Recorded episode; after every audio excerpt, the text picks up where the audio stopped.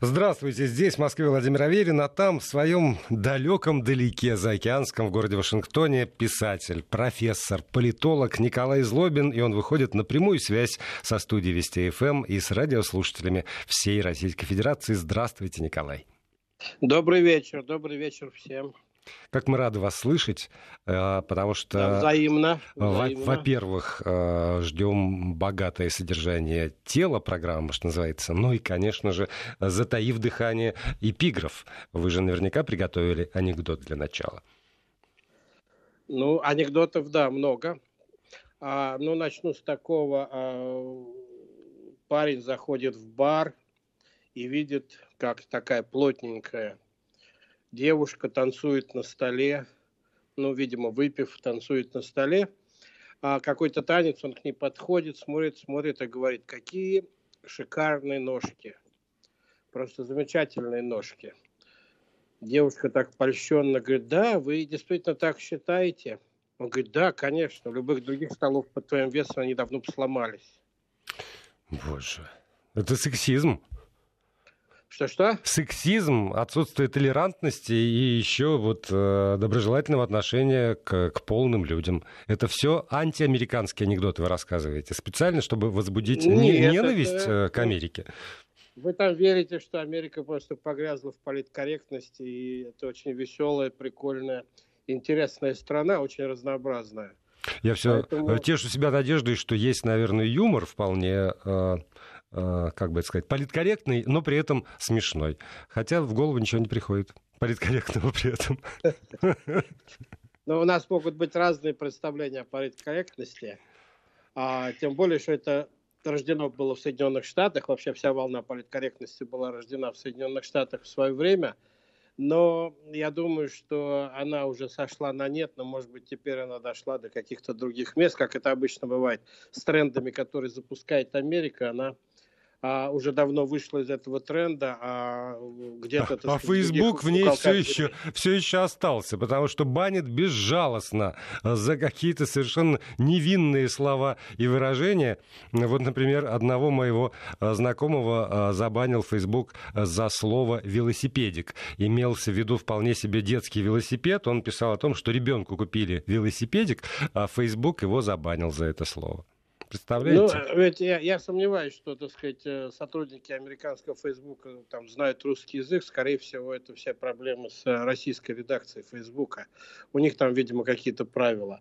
Но да, я думаю, что это или, или это какой-то алгоритм, э, который заложен в компьютере, который вылавливает определенные слова не любят велосипедистов. В том, что Германия проиграла Первую мировую войну, как мы с вами знаем от ремарка, виноваты евреи и велосипедисты. А почему евреи, велосипедисты, а почему евреи? Да. Ну так не, не об этом мы собирались поговорить. Вообще для ну, меня... тогда, раз, к... уж, раз уж пошел такой, такой разговор, я расскажу еще один анекдот.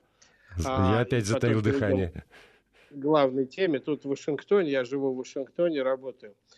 А, ну это анекдот его поймут те, кто помнит недавнюю американскую историю.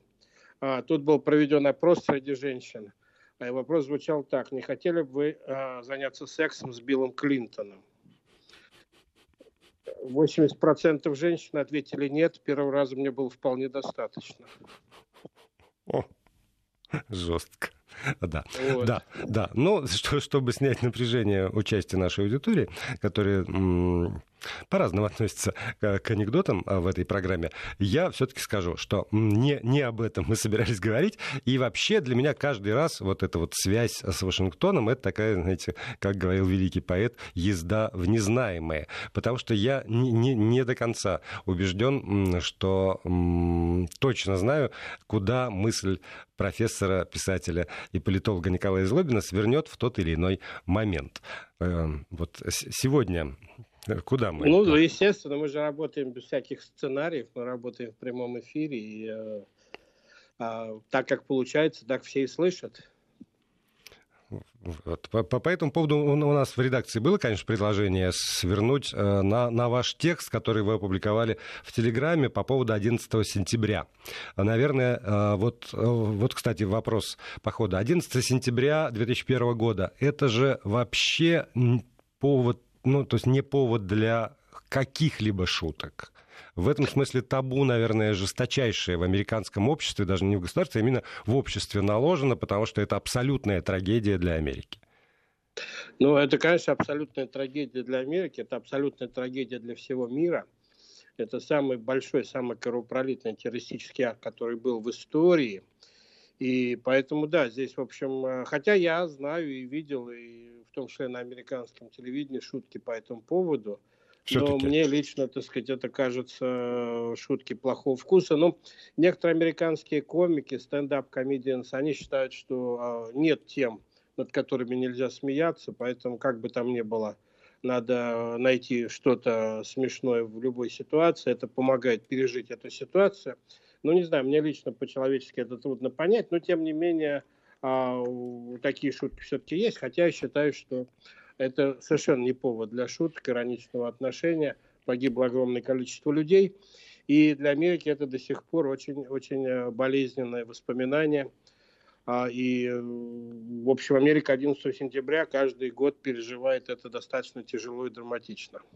Да, но при этом, вот я не случайно упомянул ваш текст э, в одном из, э, там, в вашем телеграм-канале, потому что главное, что моих коллег ну, как бы заставил на этот текст обратить особое внимание, это вывод о том, что Америка изменилась, и более всего Э, изменилась психология американских детей?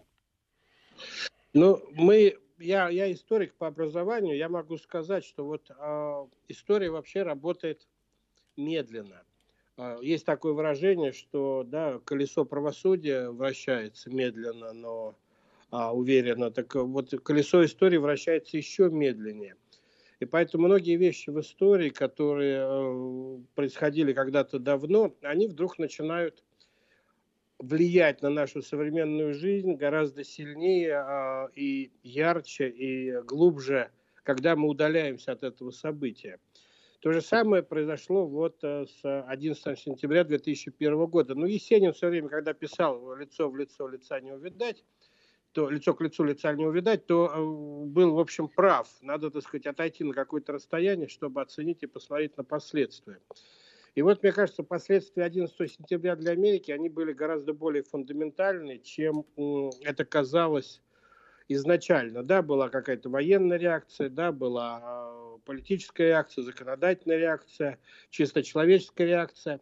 Но вот э, такая глубинная психологическая реакция, она наступает, наверное, вот только где-то сейчас потому что э, я хорошо помню, я был в Вашингтоне в тот день, когда вот случилась трагедия в Нью-Йорке, и э, трагедия в Вашингтоне, в Пентагоне, я был в тот день, я все это наблюдал, и э, я потом наблюдал очень хорошо, в том числе по своим детям, как это сильно повлияло на детей в Соединенных Штатах, на детей.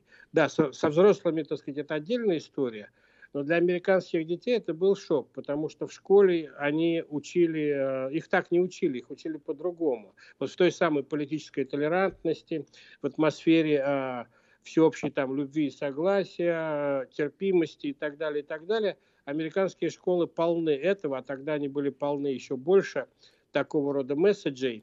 И э, для американских детей, конечно, было шоком. Главный вопрос, который все американские родители в тот момент пытались ответить, а, объяснить своим детям это, а собственно за что?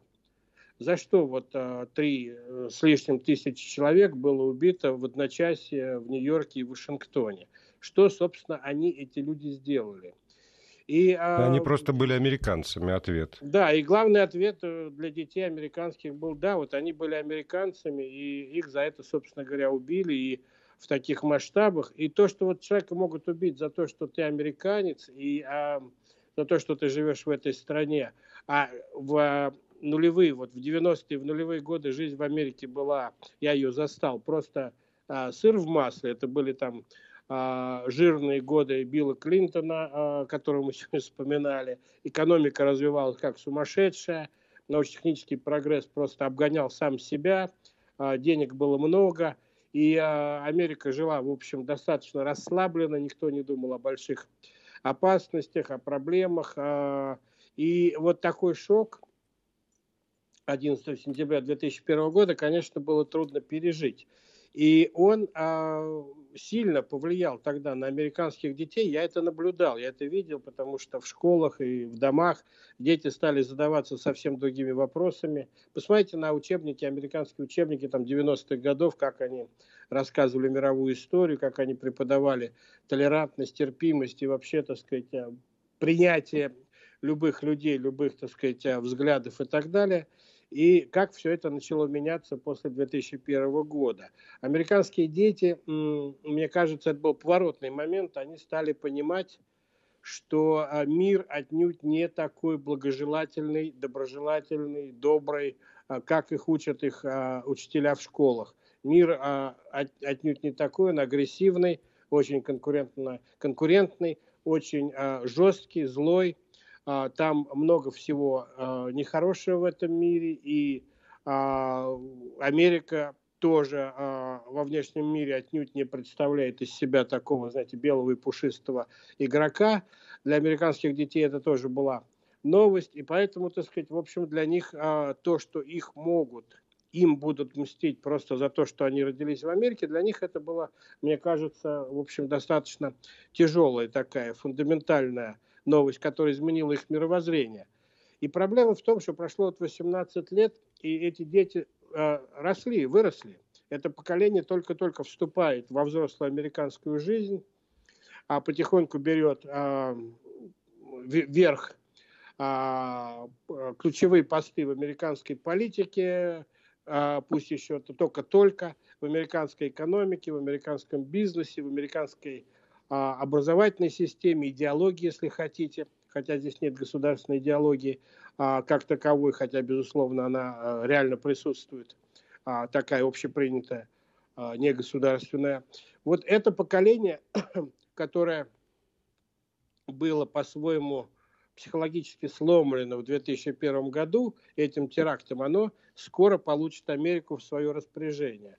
И у этого поколения, как я могу понимать, как я это вижу, взгляды на мир, взгляды на то, как строить отношения а, с другими странами, с другими цивилизациями, отнюдь не такие, как были у их а, отцов и дедов. Потому что все-таки там деды росли а, на феномене Второй мировой войны, как бы там ни было, но союзничество и с Россией, и с европейскими странами, и нацизм был врагом, и а, после победы а, во Второй мировой войне, так сказать, Америка рванула очень сильно вперед, а, стала супердержавой глобальной по-настоящему. Потом а, годы а, вот Клинтона, годы окончания холодной войны, годы глобализации, когда Америка вообще чувствовала себя полным хозяином в этом мире – а вот это поколение, оно постепенно начинает уходить и приходит к власти, и к управлению, и к а, так сказать, ко всем рычагам всех сторон американской жизни, поколение, которое прошло через 11 сентября, когда они были молодыми. Они жестче? И они жестче, они жестче, они менее э, доброжелательные, они помнят это, они знают это теперь с детства, они э, более э, насторожены, и я думаю, что даже Трамп отчасти, хотя он представляет, конечно, другое поколение, но Трамп отчасти является выражением вот этого самого американского нынешнего менталитета. Давайте мы будем за себя. Американский эгоизм. Надо быть в определенном смысле а эгоистом. Трамп, в конце концов, это такая невольная икона национального эгоизма Соединенных Штатов, в принципе. А, и вот я думаю, что отношение к миру, отношение, как надо общаться с этим миром, как надо ему помогать или не помогать, а, вставать в конфронтацию там или не надо, решать свои дела в этом мире у нынешнего молодежи, вот сейчас они уже, так сказать, молодые взрослые, скажем так, поколения будут совсем другие. А это вот, э, э, вот отражается как-то на, на, на политических устремлениях, потому что, ну, и мы и с вами говорили, и здесь в этой студии довольно много с, э, с американистами российскими про это говорили. Да и Трамп, собственно, вдруг заговорил про социализм и не, невозможности победы социализма в Соединенных Штатах. Вот эти вот молодые социалисты, которые сейчас проявились, это можно говорить, тоже одно из следствий 11 э, сентября? Или это все-таки другой поток, э, раньше зародившийся? Там, напрямую связать ну, с 11 ну, сентября нельзя. Тут социализм, конечно, понимается совсем не таким, каким... Нет, это понятно, да. Что такое американский социализм? Вот даже, даже сторонники социализма, а их довольно, ну, относительно много в американском высшей школе, в университетах, в колледжах среди профессоров и студентов.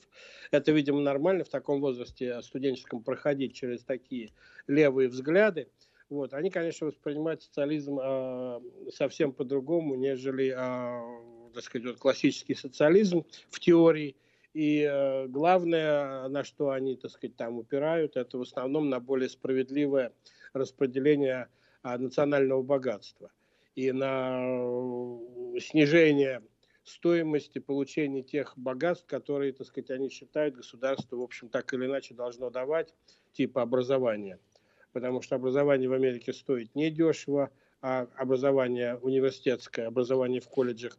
И, а, конечно, хотелось бы, а, чтобы они им хотелось бы, чтобы они платили за это образование меньше, потому что многие из них, оканчивая университет, еще там 10-20 лет выплачивают а, потихонечку свой долг. Пусть медленно, пусть там по 20 долларов в месяц, но все равно это висит еще над ними довольно, довольно долго. Вот такого типа социализм. Конечно, никоим образом не идет речь там о приватизации, о, о создании там каких-то политических структур, которые могут напоминать социализм. Но я думаю, что а, с 11 сентября это имеет а, некоторая, э, некоторую связь, имеет косвенную связь. И она выражается в том, что 11 сентября, может быть, для молодых американцев а, стало понятно, что не все так а, замечательно в американском королевстве, если посмотреть более внимательно на детали. И, по сути дела, родители им оставляют страну, которая прошла через кошмар 11 сентября 2001 года. И хотя с тех пор если не брать вот это вот э, взрыв на марафоне в Бостоне, не было за все эти вот, годы, слава богу, ни одной попытки, вернее, попытки-то были, ни одной успешного теракта в Соединенные Штаты.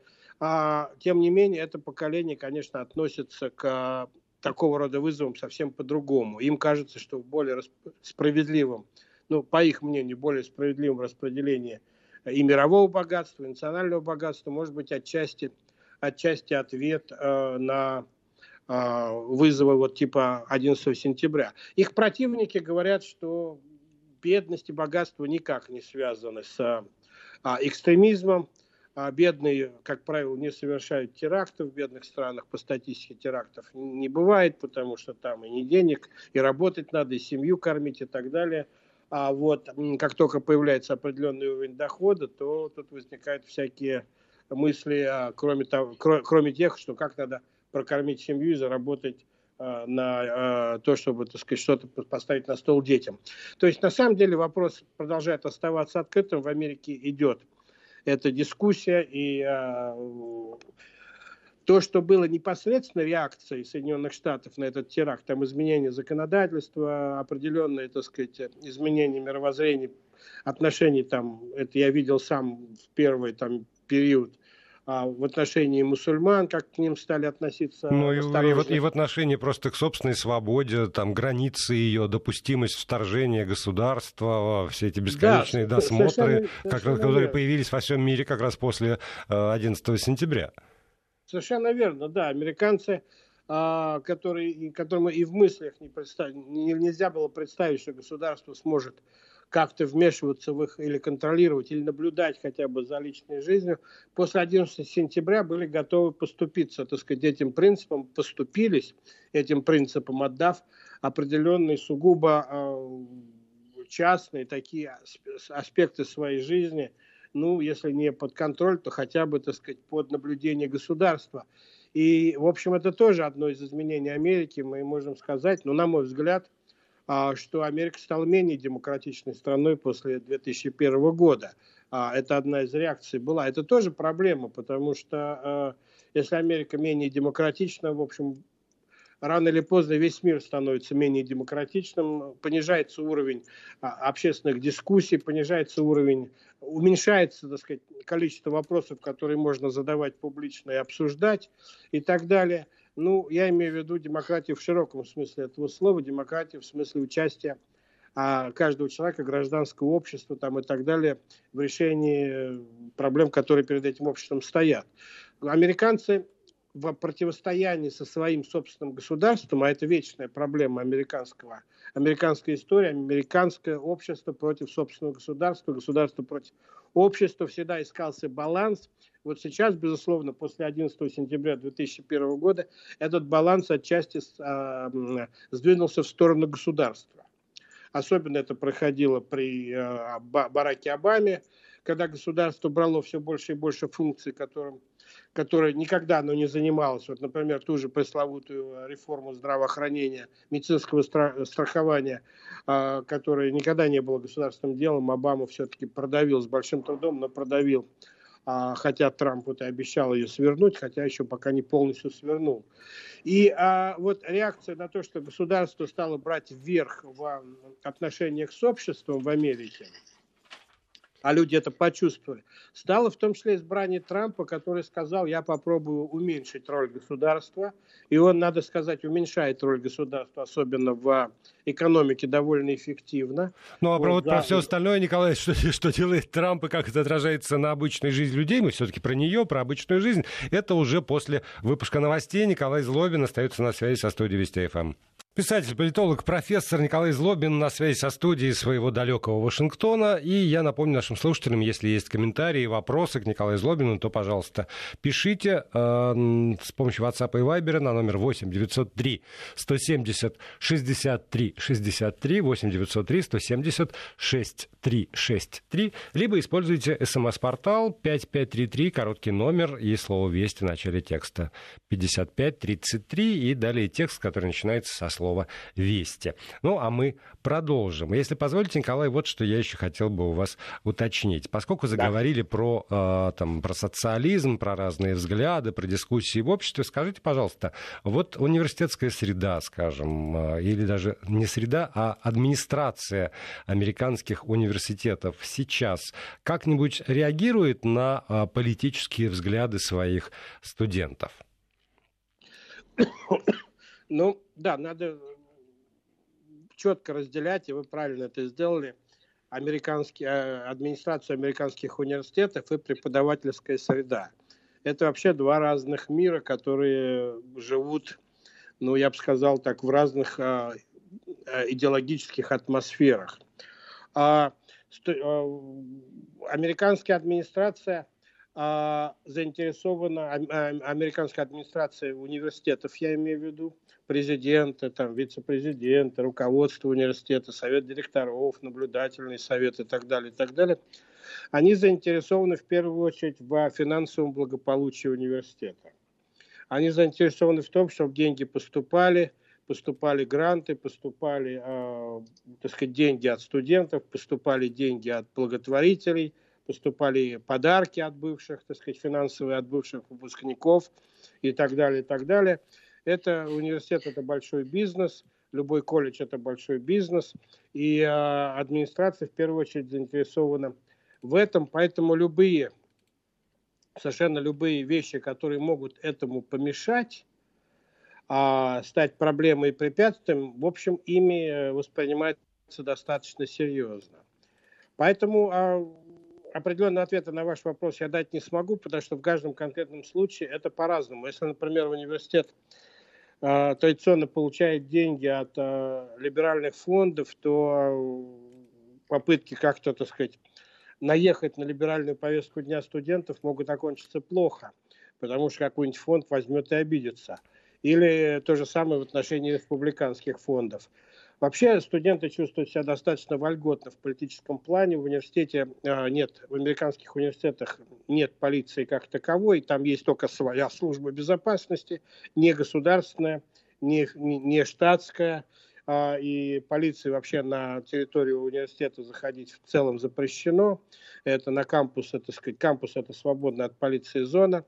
Вот, а там свои, свои власти, своя администрация, свои органы безопасности, которые находятся под контролем администрации, под контролем студентов и под контролем а, преподавателей университета. Вот, поэтому особых препятствий для тех или иных политических, э, э, я не знаю, действий, акций, конечно, нету.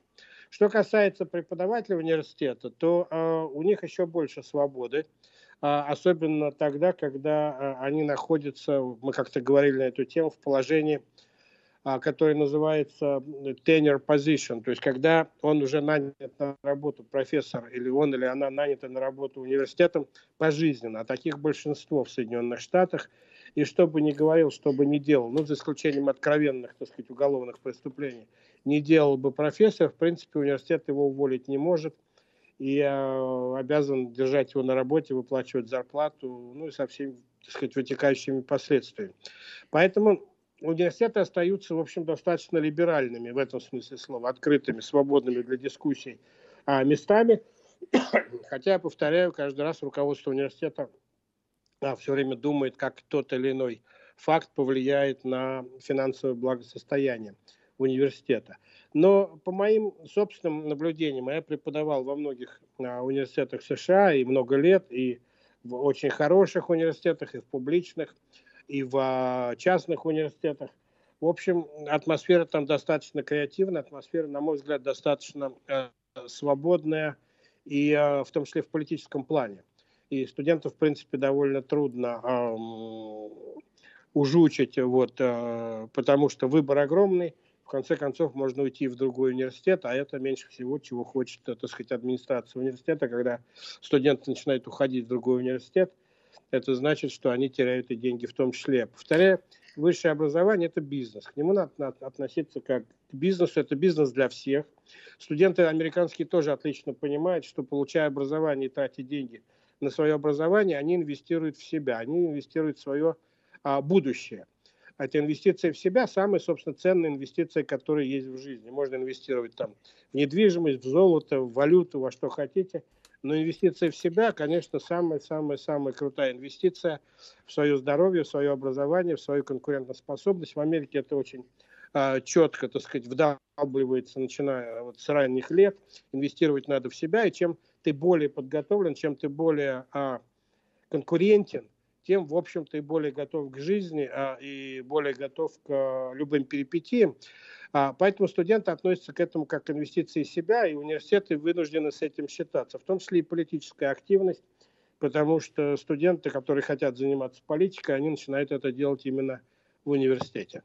Я почему спросил, потому что у нас... Э, Кстати, я, извини, Володь, да. я еще договорю, что вот говоря о свободе о свободе университетской э, преподавателей там, или студентов, в американских университетах запрещены профсоюзы.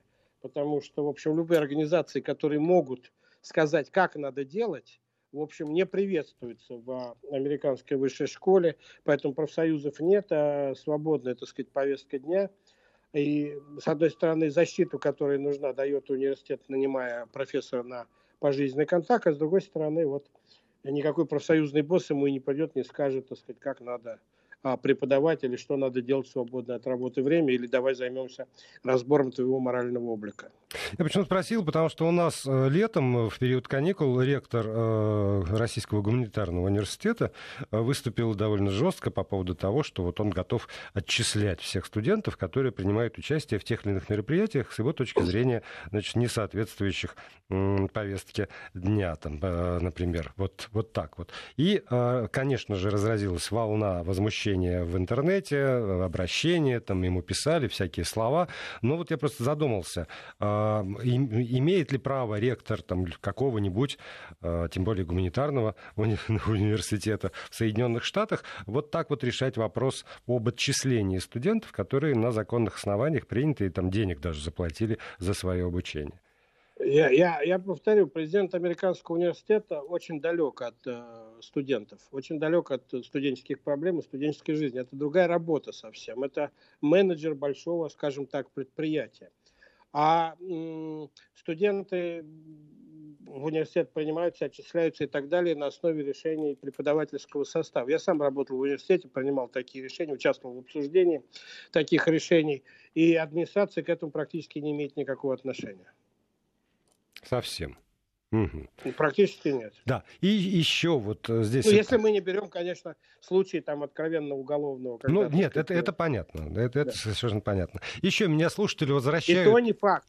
И то не факт, потому что мы знаем, что многие а, уголовные преступники, даже попадая в тюрьму, продолжают обучение в, в университетах, там а, заочно, по интернету там, и так далее, и так далее, сдают экзамены, получают дипломы. Вот меня слушатели возвращают снова к, к вопросу о сломе психологии, и, на мой взгляд, вот не, не безинтересный аспект. А, когда вы говорите о том, что изменилось отношение людей а, к действительности, к миру вообще э, а, после 11 сентября, то вот мне тут довольно много написали, а как же тогда вот это вот э, уже, увы, регулярная стрельба в колледжах, в универсамах каких-нибудь, еще где где-нибудь. Вот эти случаи, а это, собственно, тоже теракты, а, только совершенные там не, не э, исландскими фундаменталистами, а вполне себе там белым или черным населением самой Америки, гражданами Соединенных Штатов, приходят и стреляют людей. И жертв, э, в общем, увы, много. Вот это, это не э, как бы это сказать, это, это не влияет на, на психологию, на восприятие, это не становится таким переломным моментом, каким стало 11 сентября? А, ну, мы обсуждали эту тему пару программ назад, оружие. Нет, оружие, Нет. да, я прошу прощения, оружие мы обсуждали. Вот меня как раз слушатели э, уводят э, именно в эту психологическую сторону, но сейчас мы 6 секунд помолчим и продолжим. Вести ФМ. Эм. Да, все, пауза, пауза закончилась. Вот э, про психологию как раз спрашивают. Ну, я думаю, что 11 сентября 2001 а, года сломало в Америке очень четкое представление о том, кто есть друзья и кто есть враги. А, на государственном уровне, на таком глобальном уровне стало не очень понятно, собственно говоря, могут ли, можешь ли ты рассчитывать на своих друзей и как надо относиться к врагам и что хорошо, что плохо. И а, я думаю, что вот это поколение, которое прошло через 11 сентября, тоже столкнулось с, этой, с этим вопросом, но уже более на личном уровне. Что такое а, ты в человеческом обществе, и как ты можешь себя защитить, или как ты можешь заявить о себе, если у тебя друзья, можешь ли ты на них рассчитывать, или а, друзья друзьями, но, так сказать, табачок в росе, в росе а в принципе все а, в достаточной степени м, относятся к тебе как а, к очередному конкуренту, препятствию или проблеме. И я думаю, что а, часть из тех, кто совершает, я не знаю, можно ли это называть терактами, тех, кто совершает вот эти ужасные преступления, связанные со стрельбой в школе или в любом другом общественном месте, они отчасти, так сказать, понимают, что, в общем, они не решили этот вопрос, у них нет э, понятия, кто друзья, как себя поставить в обществе, как себя защитить, как заявить о своих правах, как заявить о том, что я есть, вот такой, какой я есть. Некоторые из них, а, когда вот мы берем школьную, школьные проблемы, некоторые из них а, являются откровенными жертвами издевательств в школах, потому что они не совсем такие или взрослые, которые, в общем, не получили достаточно сатисфакции у себя на работе, были уволены, или какие-то личные проблемы. То есть человек, который не нашел себя. И отчасти это, да, является рефлексией 11 сентября 2001 года, потому что мир вдруг начал приходить в движение, все уже не так, как было вчера. И ты уже ни на что не можешь а, положиться, и та система ценностей, на которую ты в которой ты был полностью уверен вчера, она сегодня для тебя уже не существует, ты начинаешь дергаться, нервничать и совершать, в общем, достаточно много опрометчивых шагов. Поэтому, да, я думаю, что здесь есть определенная связь. А, надо посмотреть статистику, а, был ли взрыв, так сказать, такой вот стрельбы в Америке после 11 сентября. Я не уверен, что количество такого рода вещей увеличилось, хотя массовой стрельбы, хотя от а, огнестрельного оружия в Америке гибнет очень много людей. Это проблема, которая до сих пор остается нерешенной Соединенных Штатов. Я повторю, все-таки для так сказать, того, чтобы это было более-менее адекватно, все-таки количество убийств на душу населения в Америке в два с половиной раза меньше, чем в России, даже с этими массовыми стрельбами. Но, тем не менее, для Америки это является очень большой проблемой.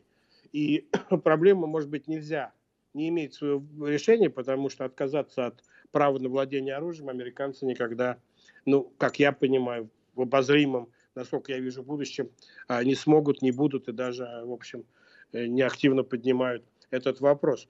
Что еще изменилось, вот если посмотреть на другую сторону этой же проблемы, это то, что у Америки, а я жил здесь, так сказать, э, довольно долго, до 11 сентября, у Америки стало появляться больше интереса к тому, что происходит в окружающем мире. То, что происходит в других странах, как развиваются события там, что не было интересно Америке совсем вот, э, всю вторую половину 20 века. Ну да, был там Советский Союз, империя зла, там а, в общем, надо было с ним бороться, но особо никто в детали там не вникал, что именно происходило в Советском Союзе. Ну и, и очень далеко, по памяти всего прочего, все это было. У да, меня, конечно, ну, да. Потому что, мне кажется, одно из последствий 11 сентября это то, что мир гораздо меньше, чем казалось, что все рядом. Ну, это само собой, мир, да, стал гораздо меньше с интернетом, глобальным телевидением там, и так далее, и так далее. И с самолетами, а главное, которые что... могут прилететь в башне. А главное, что э, было понятно детям американским, с чего мы начали, что война не на фронте, что фронт он может быть везде. И бьют, так сказать, не по армии, и не на фронте, и не танками, а могут тебя взорвать, не дай бог, где-нибудь на вокзале или в торговом центре, в ресторане или в кино. И это по всему миру стало, так сказать, теперь уже такой волной – где, собственно, проходит война? Она проходит везде. Где идет это столкновение? Она проходит везде в твоей жизни. К этому надо быть готовым. Вот это, это ощущение, которое не было знакомо родителям, там, дедушкам, прадедушкам нынешних э, людей, нынешних детей, взрослых, молодых взрослых, оно для них новое. Как жить в мире, где, в общем, в любой момент надо ожидать от, от, от этого мира возможной агрессивности. И я думаю, что вот эта стрельба и так далее, они, в общем, являются достаточно яркими иллюстрациями того. И поэтому об этом мире желательно знать больше, чтобы быть готовым. Подготовлен, значит, в смысле информирован, значит подготовлен. Подготовлен, в смысле защищен. Я вижу, что американцев стало расти, так сказать, интерес. В том числе к России, кстати говоря. Я приведу такой сугубо личный пример, когда я сделал эту серию книг о России, а, об Америке в России – и в Америке от серии книг вызвала а, очень большой интерес, были переводы, там куча статей там на эту тему вышла, дискуссий. И мне одно солидное американское издательство даже предложило сделать серию книг а, для американского читателя под названием «Что они говорят у нас за спиной». То есть, что говорят, например, русские про американцев, когда они говорят без американцев, что они о нас думают. Вот эта тема, которой не было в Америке. В Америке вообще было глубоко до лампочки, что там думают про нас другие, вот последние там 15-20 а, лет после 11 сентября стала очень важной темой, и американцы сегодня этим занялись. У меня в этом году вышла книжка, может быть, я не знаю, Владимир, вы ее видели или нет, мы написали ее с Дмитрием Киселевым, который руководит а, проектом а, агентством России сегодня. Это такая книжка в современном стиле, в стиле рэп, рэп-баттл, она называется «Киселев против Злобина. Киселев versus Николай, э, Дмитрий Киселев versus Николай Злобина. Битва за глубоко личное. Даже на обложке написано «Battle» по-английски. Где мы, собственно говоря, вот пытаемся э, понять друг друга. И э, вот я вам скажу, что э, она вышла в этом году. Я вам скажу, что она вот сейчас стала доходить до американцев, эта книга, в том смысле, что она стала появляться здесь. И я вижу очень большой интерес к этой теме. Не потому, что это моя книга, а потому что тема очень интересна американцам. В чем разница между а, Америкой и Россией, например? Как мы воспринимаем одни и те же вещи, почему по-разному? Что из этого следует? Враги мы или друзья? Можно ли быть абсолютным врагом или абсолютным другом? Ответа, наверное, нет. Может быть, в чем-то друг, в чем-то враг в чем-то ты сходишься, в чем-то не сходишься. Что с этим делать? И мне просто интересно даже наблюдать за вот этой книжкой Киселев против Злобина, как она идет по Америке сейчас, и как, какие дискуссии она, она вызывает. А в России, в общем, было довольно меньше дискуссий на эту тему, потому что, мне кажется, россияне всегда очень активно интересовались окружающим миром. Вот. Но, тем не менее, вот а, эта книга для меня например, отчасти открывает глаза на новый аспект Америки после 11 сентября. А, да, стали больше интересоваться окружающим миром, стало больше появляться работ, статей, дискуссий, журналистских исслед... Э, расследований по поводу того, что происходит в разных частях мира. И это, в общем, хорошо. Американцы выясняют, что нет пожизненных друзей среди стран. а, нет пожизненных врагов, ситуация меняется, и а, главное, что сегодня необходимо Америке, это, видимо, попытка найти предсказуемость, как жить в этом мире, попытка найти предсказуемость в непредсказуемом мире. И поэтому, в общем, вещи типа политической корректности потихоньку уходят в прошлое. Посмотрите на Трампа, который ведет себя политически некорректно в своем твиттере, а, в общем, он такой звезда политнекорректности, а, довольно эффективная.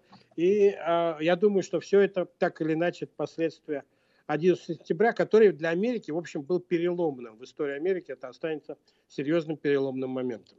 У меня еще, конечно, вертелся на языке вопрос э, о, о, о методах, о способах изменения отношения э, мирового к Америке, потому что можно пытаться понравиться, можно пытаться запугать, хотя в известной степени то, что вы говорили об отношениях людей, на этот вопрос тоже ответила. Время истекло. Спасибо Николаю Злобину.